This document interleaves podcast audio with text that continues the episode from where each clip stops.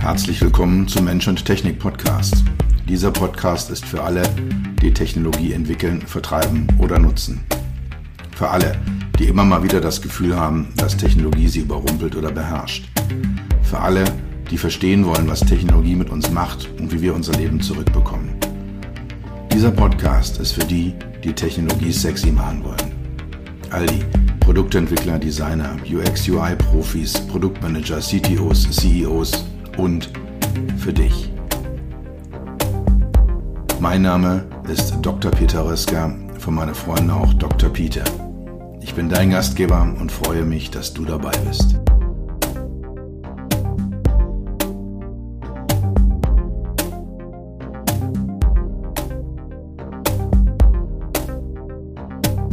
Wie in so vielen, vielen Jahren zuvor begann mein Arbeitsjahr, das Jahr 2022, mit einem Besuch der CES, der Consumer Electronics Show in Las Vegas, Nevada.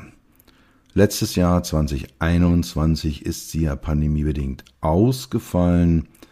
2020 war noch eine volle Show und ja, jetzt in 2022 gab es wieder eine.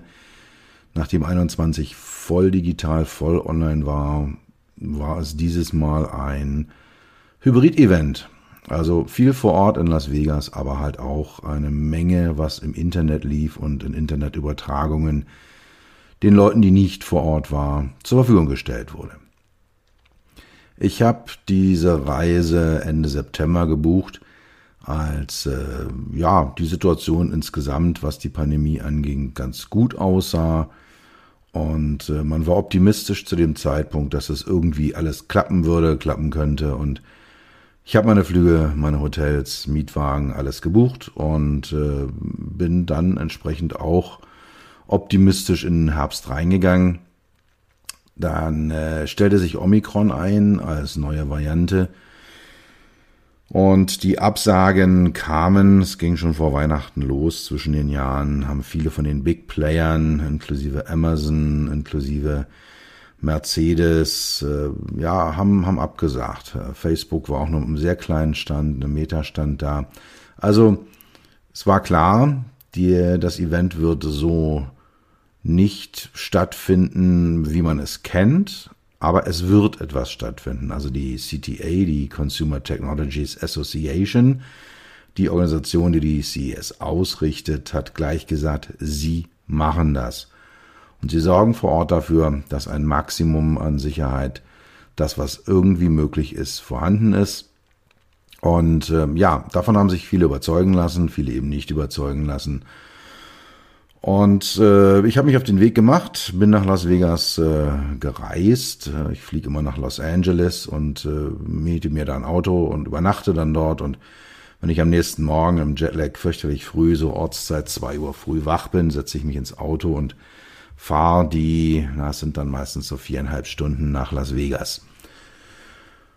Bin dann meistens so früh da, dass ich mein, mein Badge abhole. Das war ähm, dieses Mal auch eine, eine sehr eigenartige ähm, Übung, die da durchzuführen war. Also es gab explizit einzelne Abholpunkte für Leute, die keine US-Amerikaner sind oder die nicht äh, einen US-amerikanischen Nachweis einer Impfung hatten. Und einer davon war Mandalay Bay. Ich bin da hingekommen in der Erwartung, eine Riesenschlange anzutreffen und ich habe eine riesige Infrastruktur getroffen und eine ganz kleine Handvoll von Menschen, die dort warteten. Und das erste war, dass mein äh, Impfnachweis gecheckt wurde. Daraufhin gab es dann ein Zettelchen und dann konnte man sich in der zweiten Schlange anstellen. Und da gab es dann den Badge. Das Ganze hat summa summarum vielleicht zehn Minuten gedauert. Das ist normalerweise eine Sache, die gerne mal eine Stunde dauert, bis man sein, seine Eintrittskarte, sein, sein Badge, sein, seine Namenskarte hat. Ging aber, wie gesagt, in diesem Fall sehr, sehr easy und sehr, sehr leicht. Danach äh, bin ich dann aufs Messegelände, als die Messe aufgemacht hat. Es war, eine, war von vornherein klar, es wird eine andere Messe. Es wird, wird nicht die normale CES werden. Die Anzahl der Aussteller hat sich äh, von viereinhalbtausend auf äh, knapp zweieinhalbtausend quasi halbiert. Die Anzahl der Besucher vor Ort ist von 170.000 in 2020 auf 40.000 dieses Jahr zurückgegangen, also auf weniger als ein Viertel. Das äh, hat natürlich handfeste Vorteile, wie eben zum Beispiel die kurzen Wartezeiten, jetzt nicht nur beim Check-in, sondern auch äh, an, der, an der Monorail, an, diesem, äh, an dieser Bahn, mit der man da fahren kann. Auch sonst an den Food Courts und äh, beim Eintritt und bei der Sicherheitskontrolle. Äh, überall keine Wartezeiten, keine Schlangen, so wie das sonst üblich ist. Äh, es war auch möglich in allen Restaurants, äh, die wir so angesteuert haben, die ich so angesteuert habe, meinen Geschäftspartnern dann auch, immer einen Tisch zu bekommen, spontan. Ähm, normalerweise eine sehr, sehr risikovolle Angelegenheit, ohne Reservierung irgendwo hinzugehen. Aber dieses Jahr völlig stressfrei, überall noch was frei. Man konnte sich überall gut hinsetzen. Ein weiterer Vorteil war, dass überall viel Platz war, dass man sehr gut, sehr schön auch Gespräche führen konnte, dass das Standpersonal deutlich entspannter war als in üblichen Jahren, dass man auch mal länger sich mit jemandem zusammenstellen und austauschen konnte. Also ganz klar Vorteile dafür. Weiterer Vorteil war, es waren viele Stände leer. Da waren einfach Leerflächen zwischen einzelnen existierenden Ständen. Ein Teil ist einfach leer geblieben und ein anderer Teil ist mit so Sofaecken oder Stehtischen, Bistrotischen, Barhockern ausgestattet worden, so dass man dort gut auch mal sitzen konnte, spontan sich mit jemandem dort äh, ja was zu trinken holen konnte und hinsetzen konnte und einfach mal in Gemütsruhe miteinander reden. Also das klipp und klar die Vorteile, die Nachteile ganz offensichtlich. Es gab weniger zu sehen, viel, viel weniger zu sehen. Es gab viel, viel weniger Leute, mit denen man sich so spontan im Gang getroffen hat. Für mich eigentlich einer der Hauptgründe nach, nach Las Vegas zu fliegen jedes Jahr. Man läuft durch die Automotive Hall, man läuft an den Ständen vorbei, wo Sachen gezeigt werden, die zum beruflichen Umfeld passen und irgendwen trifft man immer. Mit irgendjemandem hat man immer mal ein spontanes Gespräch, den man schon lange nicht mehr gesehen hat und das ist komplett flach gefallen. Es hat nicht stattgefunden. Es, ich hatte sehr, sehr viele äh, geplante Meetings, äh, vorab äh, vereinbarte Meetings, zu denen ich mich dann getroffen habe. Aber äh, die spontanen Sachen sind komplett ausgefallen. Gut, also das zu den augenfälligsten äh, Änderungen, die es gab, ähm, pandemiebedingt. Es gab zwei weitere Änderungen, die äh, ja Innovationen, Neuerungen, die auch unabhängig von der Pandemie stattgefunden haben.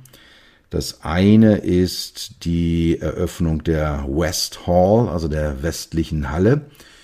Äh, es gab in Las Vegas immer die North Hall, also die nördliche, dann äh, die Central, die zentrale und dann die South Hall.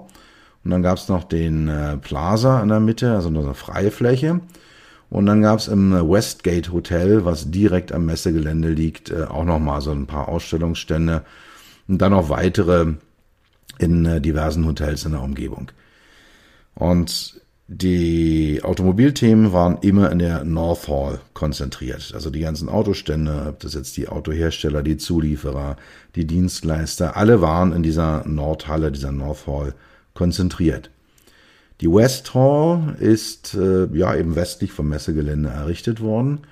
Sieht auf den Karten so aus, äh, als ob man einfach mal schnell rüberläuft. De facto ist es eine Übung von 15 bis 20 Minuten Fußweg, die man da immer zurücklegt. Aber egal, die Automobilthemen sind jetzt dort in dieser neuen Halle untergebracht. Dass es eine neue Halle, neue Halle ist, sieht man nicht. Architektonisch wahrlich kein Schmuckstück. Aber wahrscheinlich für die Aussteller sehr, sehr praktisch, auch für die Besucher sehr praktisch. Und wie gesagt, eine extra neue Halle für die Automobilthemen.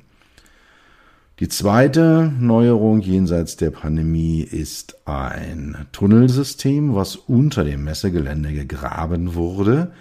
Das sind so Röhren mit, ja, ich würde mal grob schätzen, drei Metern Durchmesser, die sie da verlegt haben und unten eine Fahrbahn rein. Und dann gab es eine Flotte von Tesla-Fahrzeugen, mit denen man dann zwischen den Hallen, also West Hall, Central Hall und South Hall, hin und her pendeln konnte. Das äh, habe ich ein paar Mal gemacht, sehr angenehme Übung man dann halt so nach äh, einigen äh, Stunden durch die Gegend laufen rauskommt und sagt, oh, jetzt will ich noch zum Auto oder zum, äh, zur, zur, zur Bahn zurück. kann man sich da von so einem Tesla chauffieren lassen. Da sitzen dann halt eben, äh, ich vermute mal schwerpunktmäßig Studenten oder andere Hilfsarbeiter drin, die dann äh, die Autos durch die Tunnelröhren durchfahren. Und ja, das Ganze im Tesla Ambiente, das heißt also wunderbar stille, leise Fahrzeuge, Elektrofahrzeuge, vibrationsarm, mit den großen Bildschirmen drin, wie man sie halt eben kennt. Die werden da intensiv eingesetzt. Jetzt hatten wir halt nur 40 statt 170.000 Besucher dort. Ich wage mal zu behaupten, dass in normalen Zeiten die Wartezeiten auf diese Shuttles äh, relativ lang sein wird. Aber dieses Mal war das eine sehr, sehr angenehme Angelegenheit, äh, die ich sehr genossen habe. Gut, kommen wir zu den Trends. Und ich bin jetzt nicht so vermessen zu behaupten, das seien jetzt die Trends der Fahrzeugindustrie, wenn ich an anderen Jahren raus bin aus der Messehalle oder zurückgekommen aus Las Vegas, hatte ich eigentlich immer eine ganz gute, einen ganz guten Blick dafür, was so ansteht, was kommt, was an Themen in der Pipeline steckt. Äh, ich habe jetzt auch ein paar Themen entdeckt, bin jetzt aber, wie gesagt, nicht so vermessen zu behaupten, das wären die Automotive Trends. Es haben wichtige Player gefehlt vor Ort. GM war nicht da, Daimler war nicht da, Conti war nicht da, um Nummer drei spontan zu nennen von den ganz großen Automotive-Playern, die nicht vor Ort waren.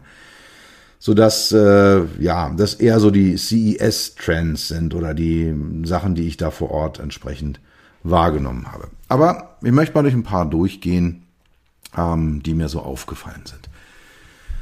Das erste ist, ähm, es heißt schon lange, wenn Elektromobilität kommt, wenn sich der elektrische Antriebsstrang durchsetzt, wird das eine radikale Veränderung der Automobilindustrie zur Folge haben. Insbesondere dadurch, dass neue Player, dass neue Player auftauchen, die mit vergleichsweise geringem Entwicklungsaufwand Fahrzeuge auf die Beine stellen können.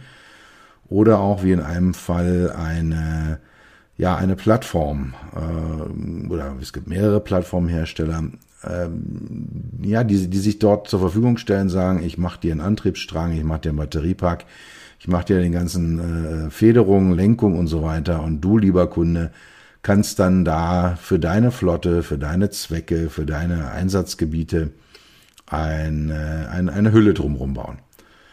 Und das passiert, ähm, also diese generelle Vereinfachung findet statt, die Plattformen finden statt und äh, es poppen ständig neue äh, Hersteller, neue Fahrzeughersteller auf. Und um ein paar zu nennen, ähm, ein, eine Firma mit sehr, sehr großem finanziellen Hintergrund offensichtlich, die haben schon eine komplette Fahrzeuglinie vorgestellt, äh, ist aus Vietnam die Firma Winfast schwerpunktmäßig auf SUVs, kleine, mittlere, große SUVs, ein Stadtfahrzeug mit dabei. Das Interior so ein bisschen äh, an den Tesla-Autos orientiert, also ein großes Display in der Mitte, äh, ein paar, paar Schalterchen dazu. Die hatten äh, ja über ein halbes Dutzend Autos da stehen. Ein paar wirkten wie Prototypenfahrzeuge, schon sehr, sehr weit äh, fortgeschritten. Andere waren eher noch, würde ich mal behaupten, Schaumblöcke, die sehr, sehr gut verarbeitet waren. Also eher so Konzeptstudien, die sie dahingestellt haben. Ähnlich aufgestellt ist äh, die türkische Firma Turk. Die hatten ein Auto dort, eine Limousine mit gegenläufig äh, öffnenden Türen. Sehr, sehr schönes Fahrzeug. Äh, Komme ich nachher auch mal drauf zurück, wenn ich über die Highlights der Messe rede. Weiterer Hersteller äh, Electra Mechanica, eine kanadische Firma, die so, ja, ich sag mal, Kabinenroller ähnliche Dreiräder, Dreiräder baut. Äh, vorne zwei Räder, eine geschlossene Karosserie und hinten ein Rad. Batteriepack drinne, Motor drinne und wenn man drinnen sitzt, stellt man fest, ordentlich. Man kann in dem Auto vernünftig sitzen, man kommt einigermaßen äh, menschenwürdig rein und wieder raus, auch mit meiner Statur. Ähm, es gibt ein komplettes Armaturenbrett. Äh, es ist eigentlich alles drin. Also für eine Person sehr, sehr schön, fährt bis 120 äh, Kilometer pro Stunde, hat 100 Kilometer Reichweite. Oder 160, glaube ich sogar hieß es. Also, was ich, 100 Meilen, 100 Kilometer. Nein, es waren 100, 100 Meilen, 160 Kilometer. Also da kann man was mit anfangen. Das macht einen ganz vernünftigen Eindruck. Weiteres Beispiel, die Firma Indy aus, aus Los Angeles, äh, die ein äh, ja, Standard-SUV hingestellt hat, designmäßig ganz nett gemacht. Noch alles sehr, sehr früh. Aber das sind so Beispiele für Firmen, die, weil Elektroautos deutlich geringere Komplexität haben als äh, Fahrzeuge mit Verbrennern, die sich da in diesem Bereich jetzt aufstellen und, und ihre Fahrzeuge in den Markt bringen. Also erster Trend, neue Fahrzeughersteller. Zweiter Trend, Micromobility. Das ganze Thema so Elektroscooter, Elektrofahrräder, E-Bikes, äh, Scooter zum draufstehen, Scooter zum draufsitzen. Diese ganzen von neuen Formen der, der Mobilität, diese neuen Fahrzeuge für neue Mobilität, ganz klar im Kommen. Viele Aussteller vor Ort, äh, die unterschiedlichste Dinge dort in dieser Richtung vorgestellt haben. Dritter Trend, das Thema Software Ecosystems, also komplette Vernetzung, Fahrer, Fahrzeug, Verkehr, das Thema Digitalisierung durch Digitalisierung der Fahrzeuge, durch Digitalisierung des Verkehrs, Digitalisierung der Mobilität, alles das wird wachsen, wird noch deutlich dominanter werden, als es ohnehin schon ist, wird auch deutlich mehr ins Bewusstsein der Endnutzer kommen und äh, von daher mit Sicherheit ein, ein Trend. Ein Beispiel dafür war die Hyundai Mobis, äh, äh das ist ein Hyundai Mobis Booth, die, dieser Ausstellungsbereich. Äh, es gab dort Fahrzeuge zu sehen, Micromobility, also auch dort dieser Trend, aber dann halt auch sehr, sehr stark im Bereich Avatare. Man konnte sich seinen eigenen Avatar erstellen und dann da in dieser digitalen Landschaft laufen lassen. Also das sind Themen, die kommen. Thema Ladeinfrastruktur. Das ist bis dato ja immer unter einem sehr, wie soll ich sagen, technischen Gesichtspunkt betrachtet worden. Es gibt halt äh, Wallboxen, es gibt Charger und die müssen irgendwie befüttert werden. Da kommt deutlich mehr das Steuern ganzer Elektrizitätsnetze, ähm, die Interaktion zwischen einzelnen Ladeinfrastrukturelementen.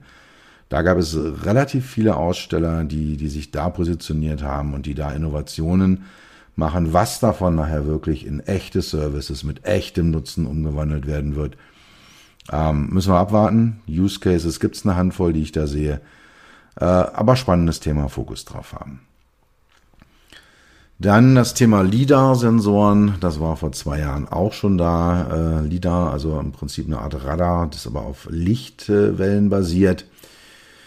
Scheint immer noch im Kommen zu sein, war vor zwei Jahren ein ganz, ganz großes Thema, dieses Jahr auch wieder eins.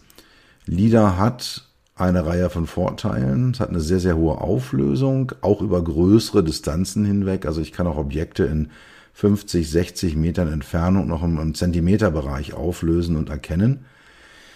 Ähm, ist 3D-fähig, es ist auch 4D-fähig. Das heißt also neben der Position und der Form eines Objektes kann ich auch noch, das ist in dem Fall die vierte Dimension, die Geschwindigkeit bestimmen. Von daher, ein Hoffnungsträger hat zwei ganz klare Nachteile in der praktischen Anwendung. Es ist immer noch sehr, sehr teuer und es ist in seiner Applikation wetterabhängig. Also bei Regen habe ich da Probleme mit, brauche dann andere Sensoren. Meiner Meinung nach, LIDAR wird eine sehr, sehr starke Rolle spielen aufgrund seiner Vorteile. Es wird aber nicht der einzige Sensor sein, sondern es werden Kameras, Radar und ähnliche Themen mit dazukommen. Und äh, ja, der sechste Punkt, den ich hier ansprechen möchte, ist eigentlich ein Nicht-Punkt. Ähm, Automotive HMIs. Gibt's nichts Neues. Ich fahre jedes Mal mit der Hoffnung hin, ich finde da jetzt mal, wow, eine richtig geile Technologie, da kommt was richtig, was richtig Spaß macht und was, was innovativ ist, was neu ist und eine Ausnahme gab's, komme ich gleich noch drauf, aber im Endeffekt, nope, da war nicht allzu viel zu sehen. Große Displays, Displays von zwischen den beiden A-Säulen vorne aufgehängt. Äh, es gibt das Ganze in einem Stück, äh, in Fragmenten, Displays auf mehreren Ebenen und dann die anderen Modi mit dazu, Sprache, Gesten und so weiter. Das alles ist äh, vor zwei Jahren, vor drei Jahren Stand der Dinge gewesen. Da habe ich relativ wenig Innovationen sehen dürfen. Ausnahme kurz Smart Surfaces, komme ich dann gleich nochmal drauf, wenn ich über Produkte und Firmen rede, die mir aufgefallen sind. Ja, kommen wir dazu. Wichtige Neuigkeiten. Was gibt es an neuen Produkten? Was hat mich angesprochen? Und auch hier wieder ganz klipp und klar. Alle Firmen, die ein Auto vorgestellt haben, ähm, alle die haben ähm, ja guten Stand gehabt, weil halt zum Beispiel Daimler mit seinem EQXX rein virtuell, rein digital aufgetreten ist. Das heißt, man hatte deutlich mehr Ressourcen bei Presse, bei Besuchern, bei, bei, bei, äh, ja, bei Menschen, die Interesse haben, bei Profis, weil einfach weniger da war und die Big Player hm, nicht so fett aufgefahren haben, sodass Fahrzeuge, die eigentlich ganz spannend sind, ähm, deutlich mehr Fokus bekommen haben, als es in normalen Jahren wahrscheinlich der Fall gewesen wäre. Eins ist äh, die schon erwähnte Firma Tog. Die haben ein Auto hingestellt, ist eine Firma aus der Türkei, geleitet von einem ehemaligen Bosch Topmanager, viele High Potentials aus der, aus der Automobilindustrie an Bord, auch viele gestandene Recken, die sich dort äh, zurechtfinden, die sich dort äh, einbringen nochmal. Äh, das Auto selber ist eine schöne Limousine gewesen mit gegenläufigen Türen, so ein Display von, von äh, zwischen den A-Säulen. Alles sehr, sehr schön gemacht. Fokus von Talk liegt in den Bereichen Software, den Bereichen Community, äh, bei, der, bei der Vernetzung. Das, äh, das sehen Sie ihren, ihre Stärke, also auch eine Community aus Talk-Fahrzeugen aufzubauen, die miteinander kommunizieren, die sogar Energie austauschen miteinander. Alles das sind so Themen, äh, die dort sehr, sehr stark im Vordergrund stehen. Das Fahrzeug ist ein Knoten im Internet der Dinge, ein Carrier von Software, ein, ein Device, mit dem man eine Vernetzung und eine Gemeinschaft erreichen kann. Spannendes Thema. Äh, das Auto soll in den nächsten zwei bis drei Jahren, ist mir auf, äh, auf dem Stand gesagt worden, auf den Markt kommen. Der Prototyp sieht schon sehr, sehr fortgeschritten aus. Also da ist zu erwarten, dass äh, mit Sicherheit einige Fahrzeuge auf den Markt kommen werden. Zweites Thema, was mich sehr, sehr angesprochen hat, war auf dem BMW-Stand, direkt vor dem Eingangsbereich oder noch vor, vor dem Eingangsbereich, stand ein Fahrzeug, was mit einer Folie überzogen war, die aus E-Ink bestand. E-Ink, das äh, ist die Display-Technologie, die wir von E-Book-Readern kennen. Also so ein gräulich weißlicher Hintergrund und dann sehr kontrastreich, auch bei hellem Licht extrem gut und scharf lesbare schwarze Schrift, die da drauf ist. Also das ist das klassische E-Ink. Äh, wie gesagt, E-Book-Reader haben fast alle oder ja, fast alle diese Technologie. Ich lese selber einen, ähm, liebe ihn, auch eben gerade dafür, dass ich in knalligen Sonnenschein sitzen kann und ich kann lesen. Ich kann aber auch im Dunkeln genauso gut lesen. Das ist eine super Sache. Und was BMW gemacht hat, ist, diese Technologie in eine Folie zu transferieren und diese wiederum außen auf einem Auto anzubringen. Und wir hatten jetzt dort eher sowas, ja, artsy, äh, kunstmäßiges äh, angebracht, so, so Verläufe, die da gezeigt wurden und, und so Wolken, die darüber schwebten. Für mich ist das äh, netter Anwendungsfall, aber der eigentliche, der, der Core Use Case für sowas ist das Thema externe HMIs. Also Kommunikation des Fahrzeugs, gerade wenn es automatisiert gefahren wird, in die Umgebung rein ja, anzuzeigen, hey, ich biege rechts an, ich halte an, äh, lieber Fußgänger am Zebrastreifen, äh, ich halte vor dem Zebrastreifen an, du kannst jetzt hier rüber gehen. Das sind Anwendungs-Use-Cases, die ich sehe, aber auch das ganze Thema Ride-Sharing, dass man da also, wenn man auf so ein, so ein Fahrzeug, so ein Shuttle wartet, äh, zeigt er einem groß und ganz an, jawohl, äh, lieber Dr. Peter, ich bin dein Shuttle, der jetzt hier dich zum äh, Convention Center fährt diese Kommunikation oder halt dann auch schlicht und ergreifend Werbung. Ich stehe auf der Straße, sehe dieses Auto und dann erscheint da der Werbespruch, hey, hinter dir gibt's die besten Sushi in Town. Wenn du dich umdrehst und den Code 2731 eingibst, bekommst du 10% Rabatt. Also all das sind Use Cases, die ich dafür sehe, wo ich denke, ja, das ist eine Sache, die ich für sehr, sehr sinnvoll halte. Ein weiteres Thema, ähm, ich hatte es oben schon erwähnt, die elektrischen Plattformen. Die Firma RE aus äh, Tel Aviv äh, hatte einen sehr, sehr großen und sehr, sehr schönen Stand. Die bauen im Endeffekt, ja, die vier Ecken eines Fahrzeuges. Das heißt Räder, Elektromotoren, gesamten äh, Federungsthemen, dann auch Lenkung ist mit drinne und verknüpfen das über Steuergeräte und bieten das als äh, sehr, sehr flexible Plattform an. Also da kann man dann so einen kleinen People Mover draus, drauf bauen, da kann man so ein Midsize SUV draufstellen. Sie kooperieren mit Magna, um äh, Batterien und, und Chassis, also quasi die mechanischen Bestandteile des, des Fahrzeugs, der Fahrzeugplattform zur Verfügung zu stellen. Und dann hat man da so ein Skateboard, und genau diese Anwendungsfälle, die in Zukunft aus meiner Sicht sehr, sehr stark kommen werden, dass Firmen, Flottenanbieter, Carsharing-Anbieter, Anbieter von öffentlichen Transporten sich solche Plattformen schnappen und von Spezialfirmen, die gab es früher schon mal so vor 100 Jahren, die genannten Coachbilder, also die Karosseriebauer, sich da was draufsetzen lassen, was speziell auf äh, bestimmte Anwendungsfälle zugeschnitten ist.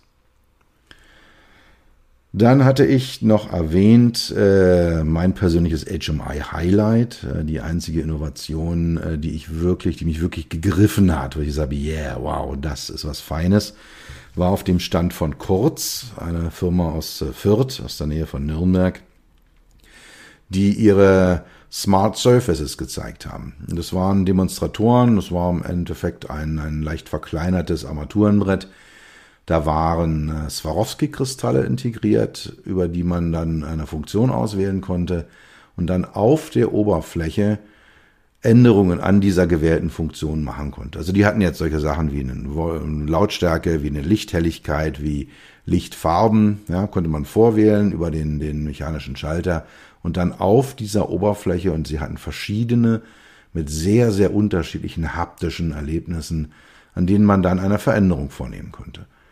Und es funktioniert zuverlässig, das funktioniert in äh, unglaublichen äh, Formvarianten, die sie auch dort äh, vor Ort gezeigt haben.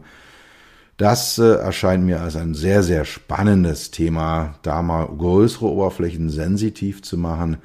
Und in Kombination mit, ähm, Sie hatten jetzt eben Swarovski als äh, sehr, sehr edlen Materialhersteller äh, mit an Bord. Also das erscheint mir ein Thema zu sein, was sehr, sehr spannend ist und äh, sehr, sehr zukunftsträchtig ist.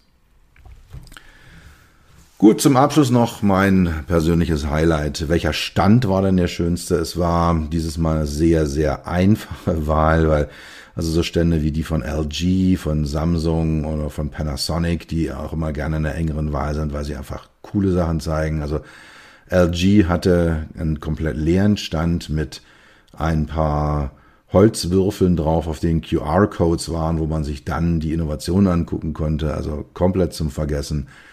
Auch die Firma Sony, die normalerweise einen super tollen Stand hat mit tollen Sachen drauf. Zwei Autos, eine Handvoll Bildschirme und ein bisschen Playstation-Kram auf einer riesigen Fläche, hat sich komplett verlaufen. Nein, mein Favorit, äh, wie schon so oft äh, zuvor, war der BMW-Stand. Aus mehreren Gründen. Einmal hatte ich ja schon erwähnt, die E-Ink-Folie. Dann äh, innen war ein großer Raum, in dem BMW seine Zukunft äh, der Mobilität, seine Vision von der Zukunft der Mobilität gezeigt hat. Und zwar aufgeteilt in die Bereiche 1D, 2D und 3D und zum Schluss auch noch 4D. Ähm, es waren jeweils große äh, gewölbte Leinwände, auf denen Animationen abliefen, mit denen dann auch eine Interaktion stattfinden konnte. Also bei der 2D-Variante zum Beispiel, wenn ich da lang gelaufen bin, wurde ich erkannt und dann sind bestimmte Animationen auf mich, auf meine, meinen Gang, meine, meine Art, mich zu bewegen, zugestimmt worden. Ist jetzt nicht wirklich contenthaltig, es ist eher ein Stück moderne Kunst gewesen, aber hat mir extrem gut gefallen. Und äh, ja, 4D war dann so ein Raum voller Spiegel, auf denen dann Animationen abliefen. Ja, wie gesagt, moderne Kunst, toll dargestellt, äh, super gemacht. Und ein weiteres Feature des BMW-Stands war die Terrasse dahinter. Ja, da kann man sich dann Kaffee holen oder ein Wasser holen, ein bisschen Süßkram holen. Auch Sitzgruppen, äh, Kissenlandschaften, so ein paar Barhocker. Sehr angenehm, um in der Sonne zu sitzen, um noch ein paar Business Talks zu machen, um Leute zu treffen. Also das hat mir sehr, sehr gut gefallen. Wie gesagt, dieses Jahr eine sehr, sehr einfache Entscheidung, weil aber halt eben auch der Wettbewerb sehr, sehr schwach war. Gut, kommen wir zum Ende. Kurze Zusammenfassung. CES 2022. Die Show war stark geschrumpft auf die Hälfte der Aussteller, auf ein Viertel der Besucher. Für mich war es aber trotzdem wertvoll, dort zu sein. Es war sicher auch die Erfahrung, ja, es gibt es noch, es geht, man kann es wieder machen. Wir werden in äh, wenigen Tagen, Wochen erfahren, haben die Sicherheitsmaßnahmen Bezugspandemie gewirkt oder war das ein Superspreader-Event? Wir werden es erfahren. Ähm, es war aber auch aus inhaltlichen Gründen sehr, sehr schön vor Ort zu sein und klar, Las Vegas zieht immer. Zweiter Punkt, HMI-Innovation sehr, sehr mager. Ich führe es zum Teil darauf äh, zurück, dass viele der Leute, die sonst tolle Sachen zeigen, äh, die spannende Themen haben, nicht vor Ort waren. Und der dritte Punkt, was passiert nächstes Jahr? Ähm, der Termin 2023 ist äh, bereits blockiert bei mir im Kalender. Es wird aus meiner Sicht keine vollen Hallen wieder geben, sondern es wird noch einige Jahre dauern, bis sich das Thema wieder erholt hat. Das heißt, wir werden mit den hybriden äh, Konzepten und mit reduzierter Präsenz vor Ort noch mindestens bis, ah, ich würde mal aus dem Bauch raus schätzen, 25, ich lege mich mal fest, bis 2025 werden wir noch reduziert da vor Ort mit leben müssen. Wenn dir der Podcast gefallen hat, wenn du etwas aus dem Mensch-Technik-Podcast hast mitnehmen können, aus dieser Folge oder aus anderen Folgen, empfiehl doch diesen Podcast anderen Menschen in deinem Umfeld. Je mehr Menschen ihn hören, desto mehr Menschen erreiche ich, desto mehr Menschen können meine Botschaften bekommen. Und netter Nebeneffekt, je mehr Menschen den Podcast hören, desto höher wird er gerankt und desto noch mehr Menschen können ihn hören, können hier etwas mitnehmen. Das war's für heute. Ich bedanke mich dafür, dass du Zeit mit mir verbracht hast. Du hast etwas für dich getan, was dir keiner mehr nehmen kann. Für einen weiteren Austausch findest du mich auf LinkedIn und auf meinen Webseiten www.peter-rösker.com Rösker mit OE und SS oder unter www.beyond-hmi.de. Bis zum nächsten Mal. Pass auf dich auf und bleib gesund.